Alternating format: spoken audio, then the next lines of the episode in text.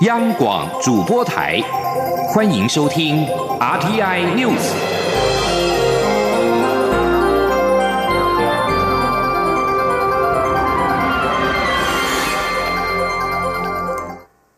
各位好，我是主播王玉伟，欢迎收听这节央广主播台，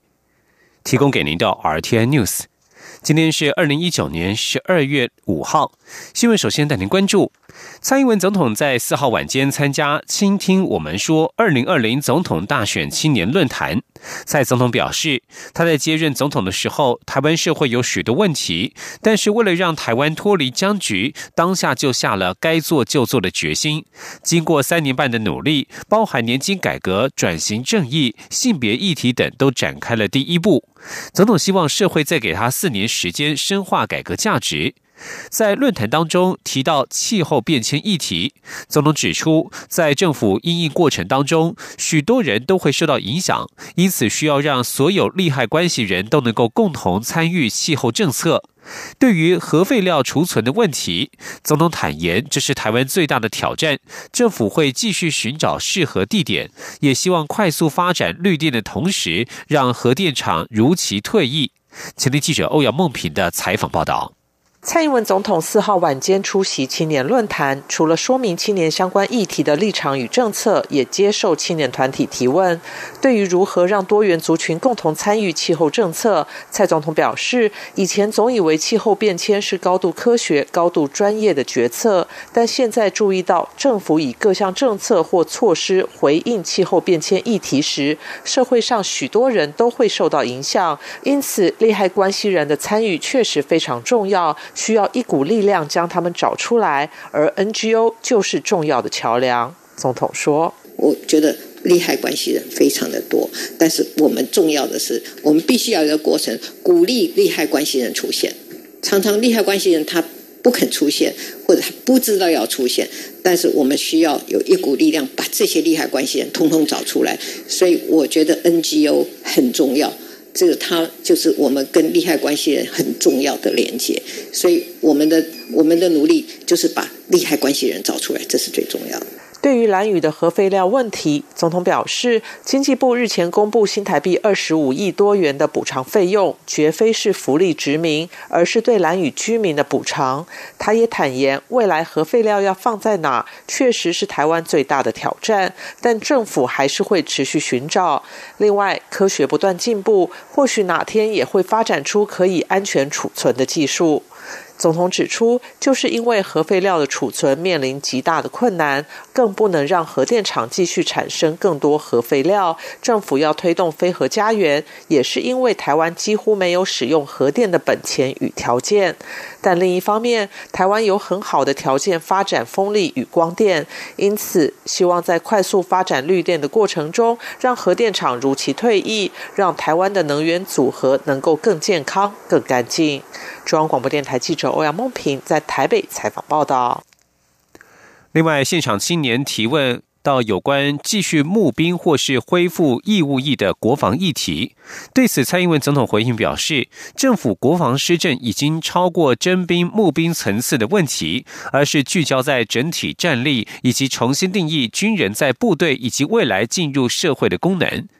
在场学生也相当关心台湾对于香港反送中的协助。总统表示，当年起草《港澳关系条例》时，就已经考虑香港可能会有需要协助的时候，已经写进相关条文，提供法律的基础。因此，目前还不需要到制定难民法的阶段。而在选战其他焦点方面，国民党总统参选人韩国瑜四号则是持续追打杨惠如操纵网军一案，批评网军扮演上帝的角色非常可怕。伤害到台湾的自由民主以及人民善良。韩国瑜强调，网军是一个军队，蔡英文总统应该清楚交代杨网军的钱从哪里来，到底有什么目的，不能够再遮掩闪躲。前天记者刘品熙的采访报道。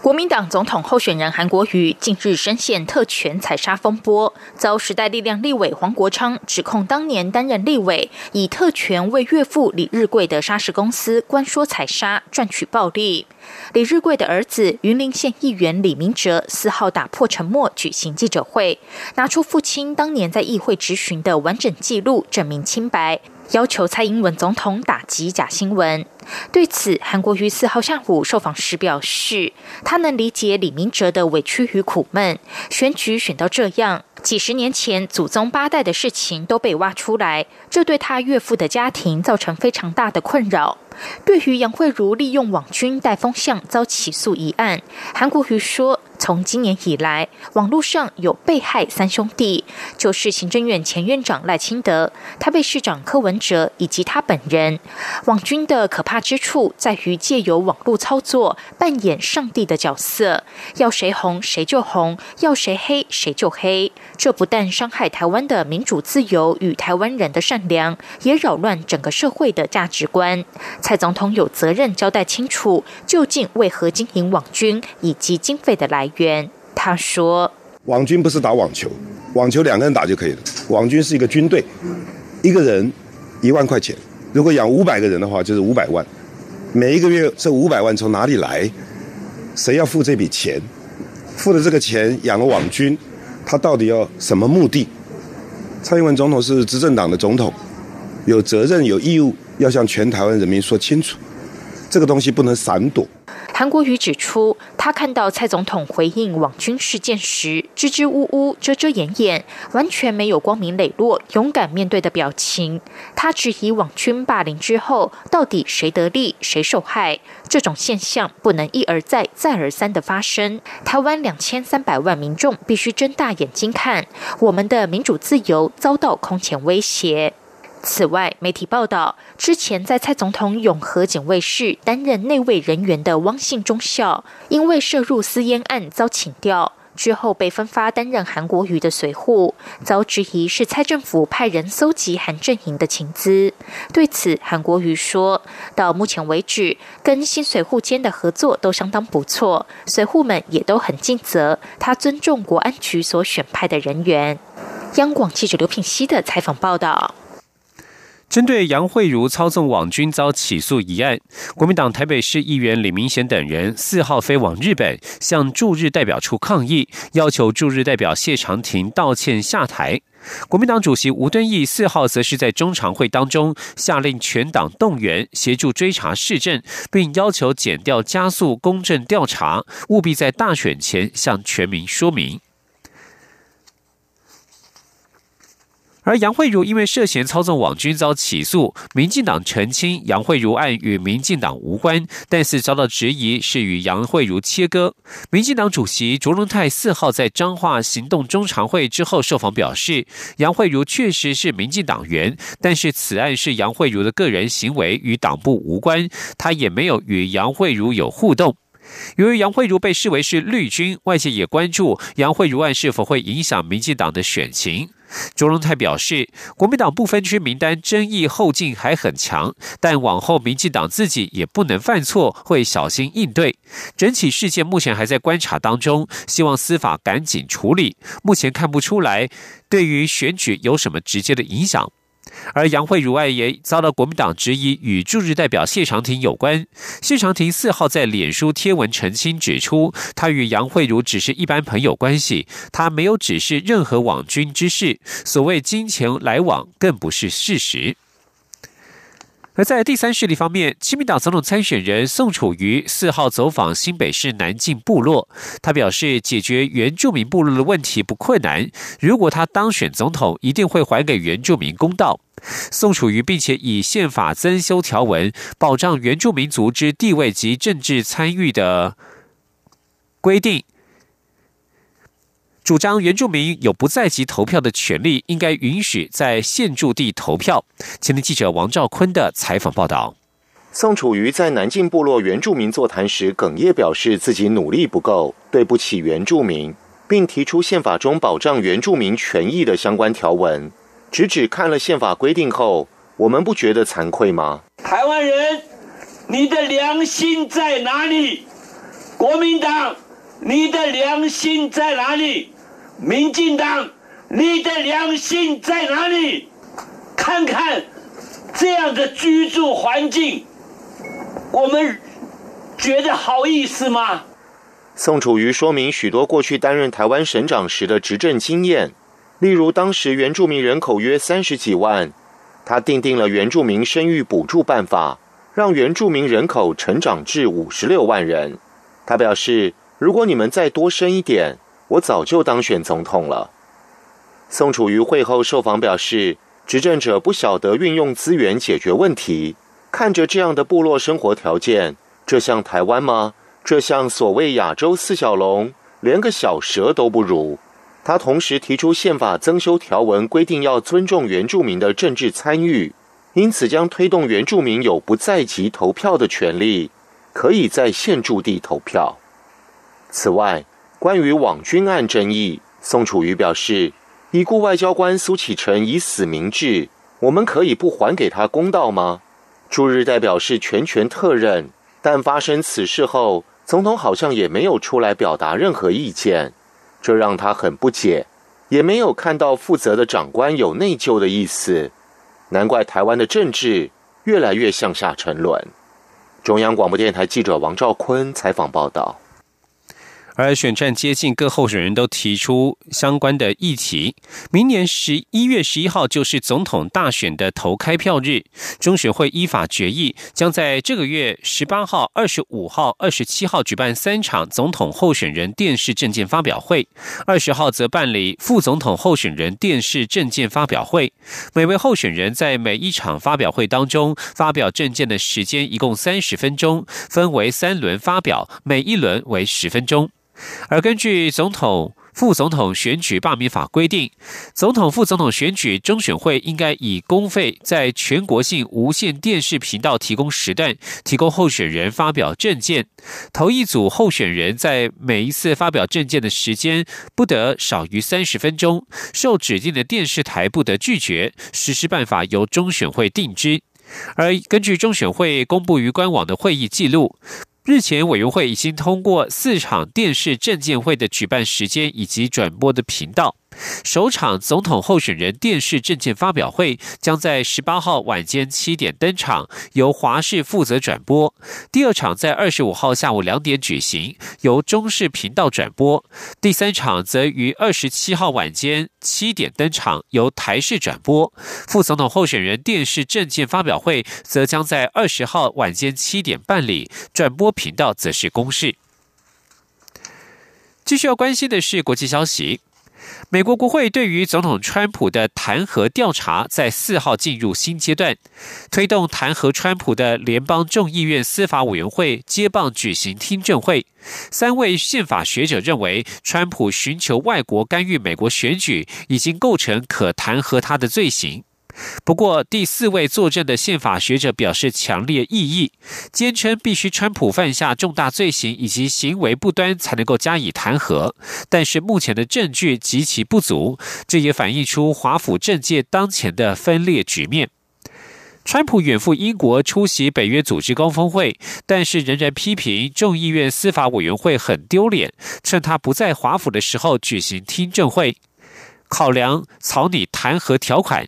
而白宫发言人格里向也推文反击，宣称出席这一场骗人听证会的四位专家当中，有三位众所周知对川普有偏见。众院司法委员会将考量是否对川普提出弹劾条款，也就是正式的指控。一旦众议院会通过弹劾条款，参议院将举行审判，决定川普是否有罪，应否下台。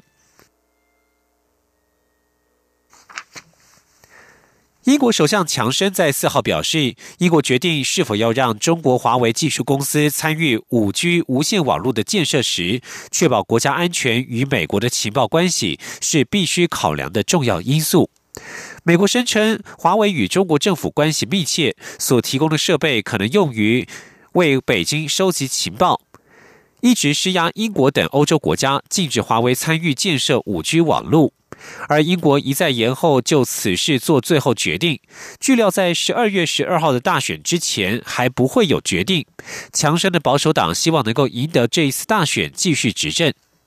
北约组织刚结束在伦敦北方瓦特福市举行的高峰会，美国总统川普也出席了会议。北约各国领袖在这一次的高峰会同意，将确保欧盟通讯的安全，包含五 G 网络在内。这里是中央广播电台。是阳光，翅膀打开了世界之窗；是阳光，翅膀环绕着地球飞翔。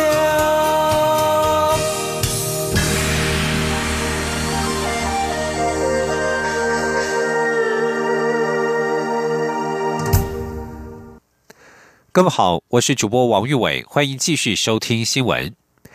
交通部观光局推出的秋冬国旅补助以及夜市券，民间和旅游业者反应良好。行政院长苏贞昌日前召开跨部会会议，考量明年一月适逢春节假期，为了进一步带动国旅商机，行政院决定延长秋冬国旅补助以及夜市券的期限到明年一月三十一号为止。前听记者王维婷的采访报道。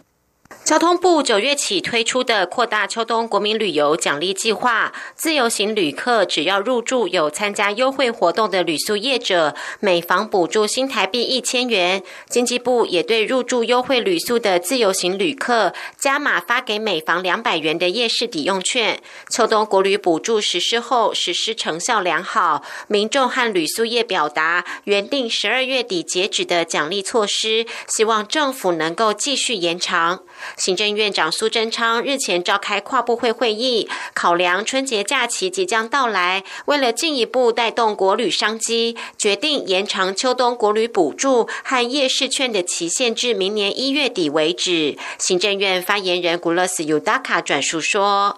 因为在过去这段时间，有非常多的业者跟消费者陆续的向我们反映。”说这个真的是很好的政策，好，不止很方便，很好用，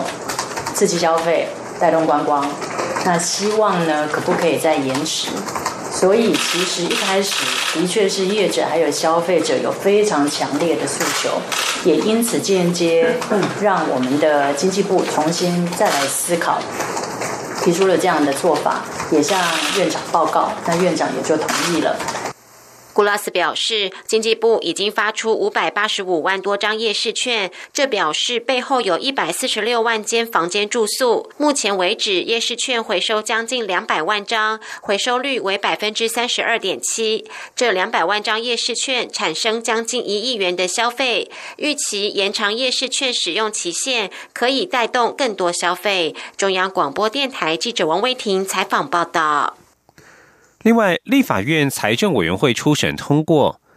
调降包括汽车引擎在内的九项汽车关键零组件的关税。对此，行政院四号表示，大方向支持降税，但是希望减税优惠能够回馈到消费者的身上，例如调降汽车售价。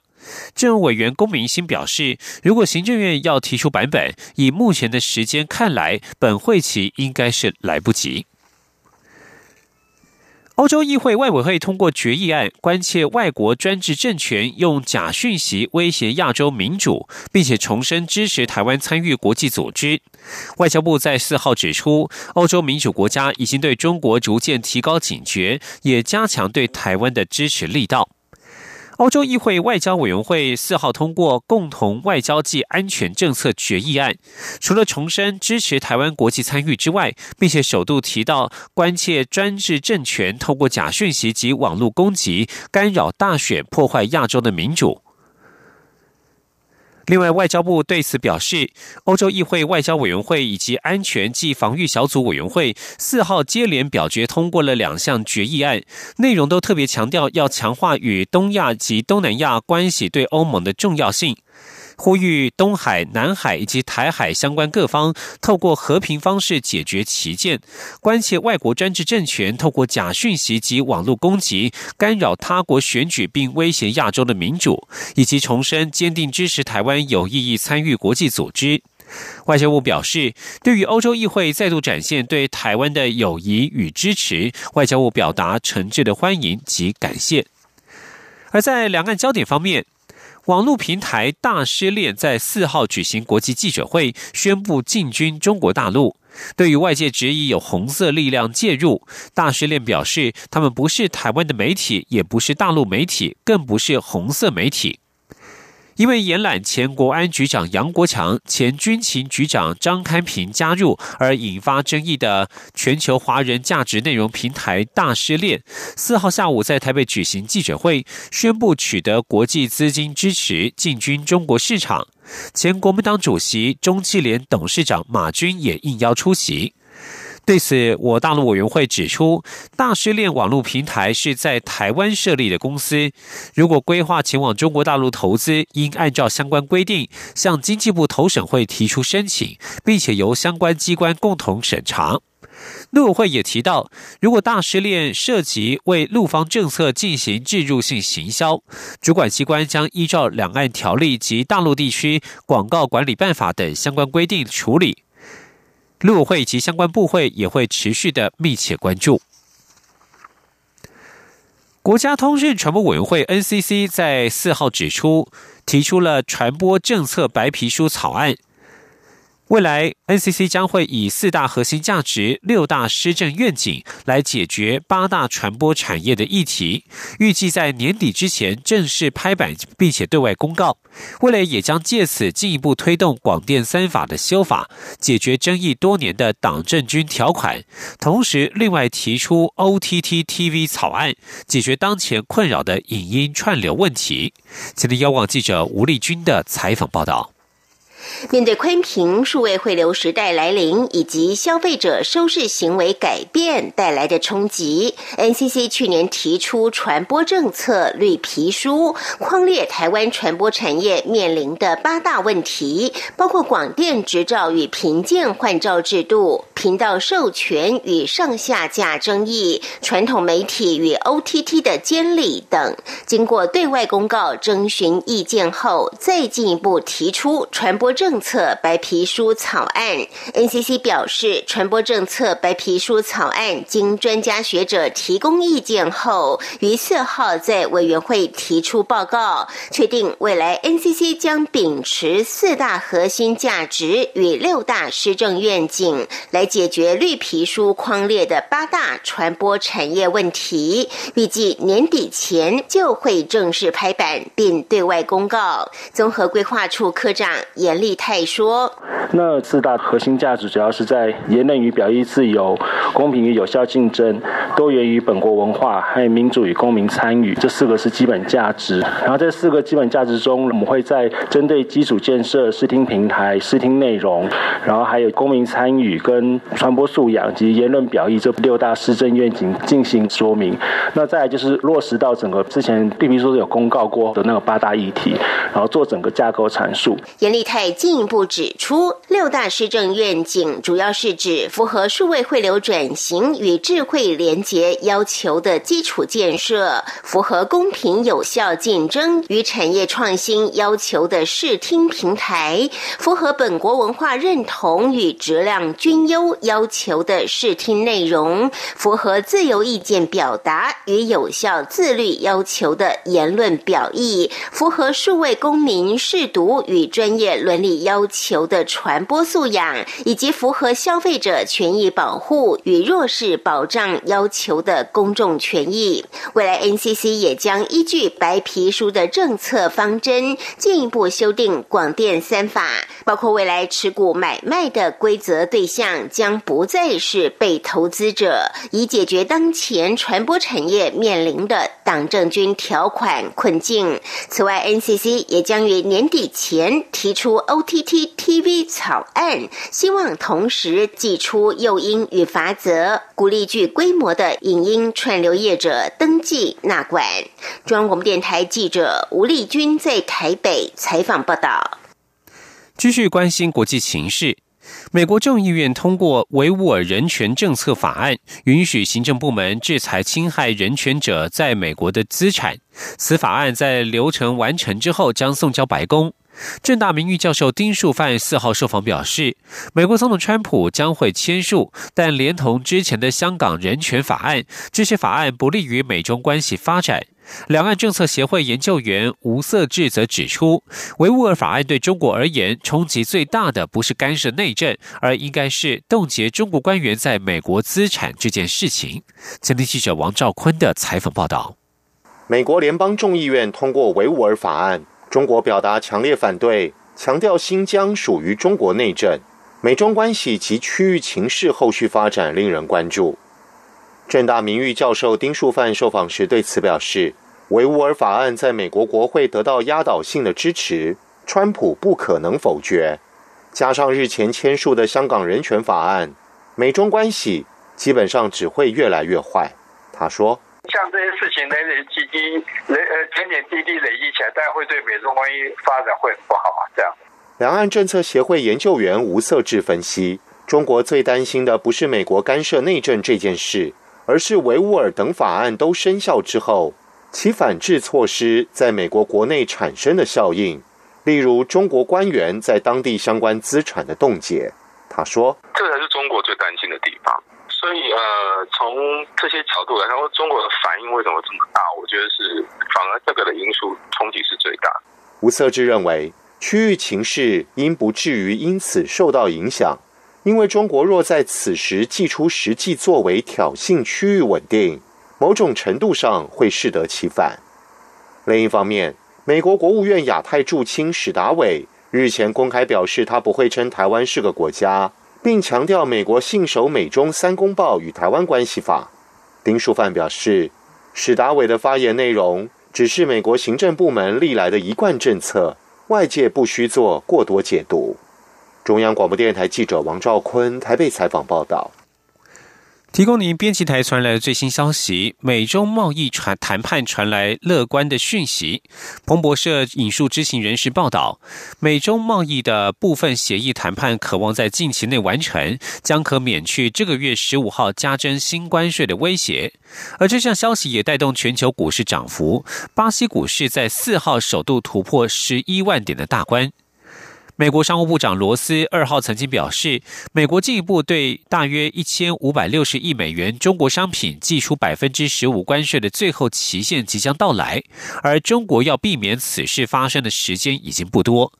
罗斯表示，如果这段时间没有什么进展的话，那么美国总统川普已经非常清楚的表明，他将会加征关税。这番谈话在当时曾对股市造成冲击。不过，熟知谈判内情的人士四号表示，美方谈判官员认为双方有可能在十五号之前达成协议。目前有待解决的问题，则包括了如何确保中国购买美国农产品，以及要减少哪些加征的关税。美洲贸易谈判传出转机的消息，激励华尔街股市在四号收红，而巴西圣保罗证券交易所的指数也随之起舞，在一举冲破十一万点大关之后再接再厉，收盘时来到十一万又三百点的新高纪录，涨幅为百分之一点二三。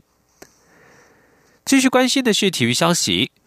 南韩奥会正计划购买辐射检测器，并且运送国产食材到日本，提供前往参加东京奥运的南韩选手来食用。由于因为担心二零一一年福岛核灾可能污染当地的食物。南韩国家奥会大韩体育会膳食计划报告显示，该计单位计划运送红辣椒酱以及其他的食物到日本，并且对当地肉类及蔬菜进行辐射检测。由于严格的检疫规定，只能够采用当地的肉类及蔬菜。南韩执政共同民主党议员申东坤受访时向路透社表示，显然食材和食物将会尽可能从南韩运送过去，可能包括了罐头食品在内。申东坤指出，对于这次冬奥的赛事，食物是他们队伍的主要焦点，以提供选手安全的餐点，去除辐射的疑虑。不过，日本公布的数据显示。国内并没有没有受到福岛辐射的危害，而且许多国家已经解除福岛有关食品的限制。以上新闻由王玉伟编辑播报。相关的新闻内容，欢迎上央广网站点选收听。我们的网址是 triple w 到 r t i 打 o r g 打 t w。这里是中央广播电台台湾之音。